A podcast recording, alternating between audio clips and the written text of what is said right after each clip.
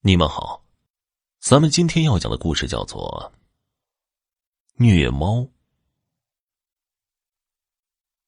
记得那时候我大概也就是十一二岁的样子吧。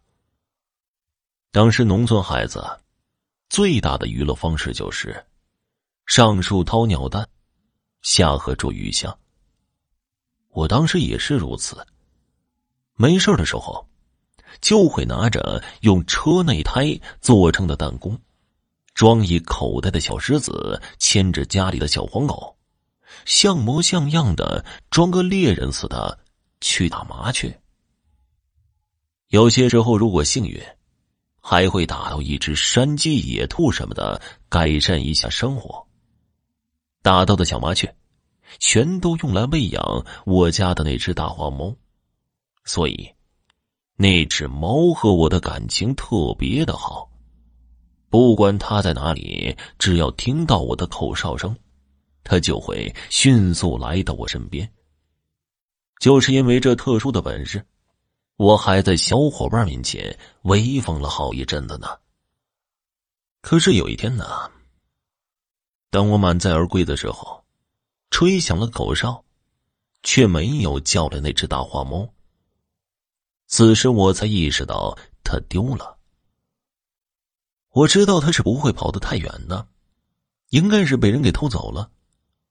那时候，农村每家每户家里都会养狗，用来看宅护院。养猫的很少，因为这小东西很邋遢，还特别淘气，喜欢偷吃东西。思来想去，也不知道是谁把我家的猫给偷走了。打回来的麻雀也没地方处理了，所以我就把弹弓收了起来，很少再到山上去玩了。直到那一天，我看到邻居家的一位大哥上山去砍柴，看到他除了拿着一根麻绳之外，还带了一个小口袋，里面好像还装着什么东西。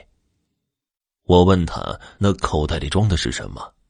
他显得有些惊慌，说：“没什么，只是自己带了一些干粮和水。”如果不是里面突然传来了一声猫叫，我可能真的就相信他说的话了。我偷偷的跟着那位大哥上了山。我看到他来到一个小山沟里面，在那里，我看到了我家的大花猫，还有另外几只猫。全都是村里人丢的，只不过，他们现在全都成为了用一根细绳吊在一棵大树干上的尸体。看着这些平日里那么可爱的小猫，全都变成了这个样子，我当时一点都不觉得害怕，只是觉得非常的生气。直到那个邻居大哥打开那个小口袋。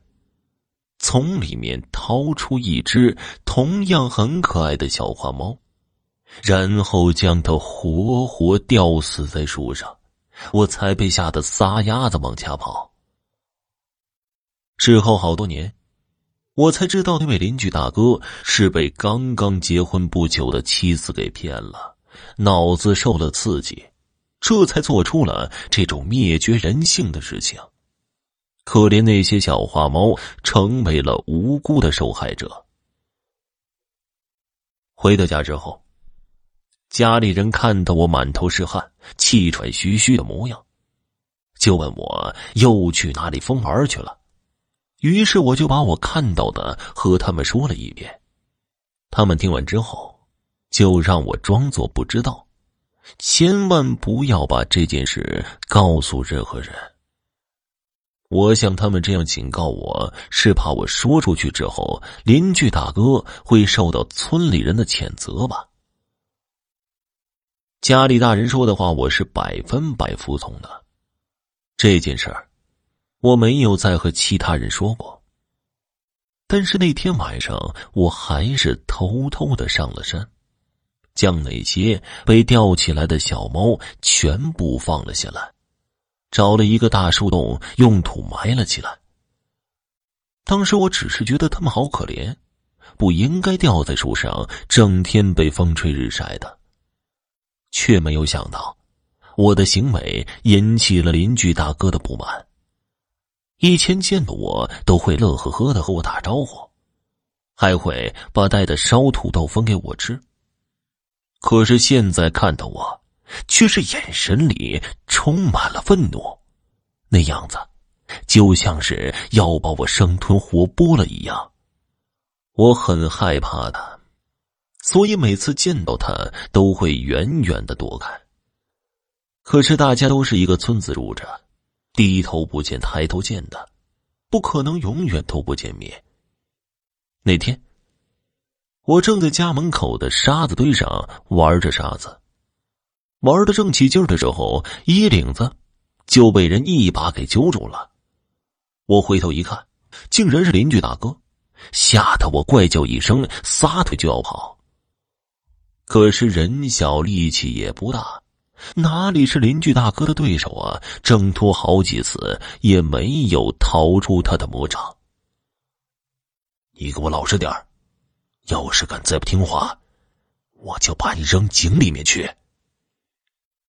沙子堆旁边就是我家的吃水井，邻居大哥这么一说，吓得我赶紧闭上嘴巴，再也不敢多说一句话。那些猫。是你给摘下来的吧？邻居大哥语气冰冷的问道。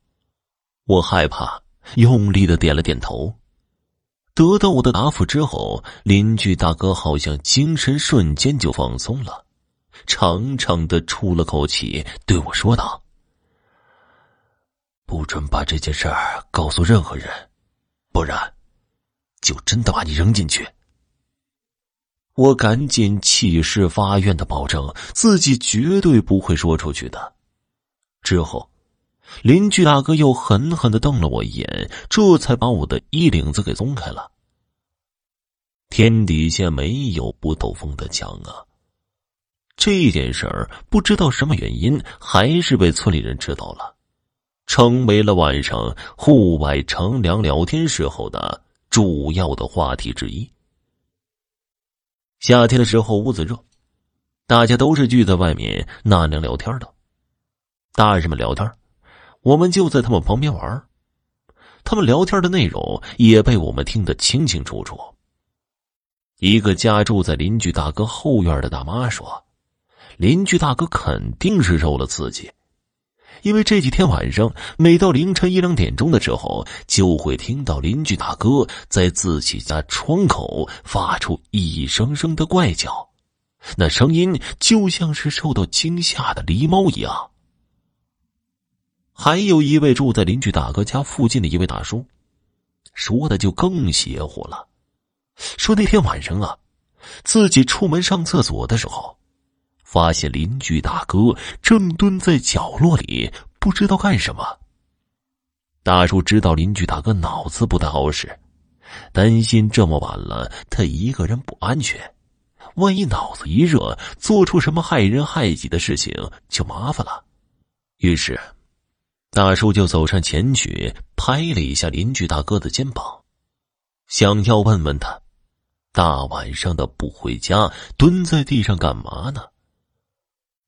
邻居大哥缓缓的转过身，大叔一看邻居大哥的模样，瞬间把他给吓坏了。只见邻居大哥嘴角和手上全都是血，嘴里面好像在嚼着什么。大叔仔细看了一下邻居大哥手中的东西，发现那竟然是一只被啃咬的乱七八糟的死老鼠。后来，村里人有传言，邻居大哥是被那些吊死的猫附身了，所以才会有这些怪异的举动。至于是真是假，就不得而知了。后来，邻居大哥一家就搬走了。临走的时候，邻居大哥已经病得很重了，两个手臂上面全都是长满了灰色的绒毛。就像是猫一样，不会说话，只会乱叫。好了。今天的故事就讲完了，感谢收听。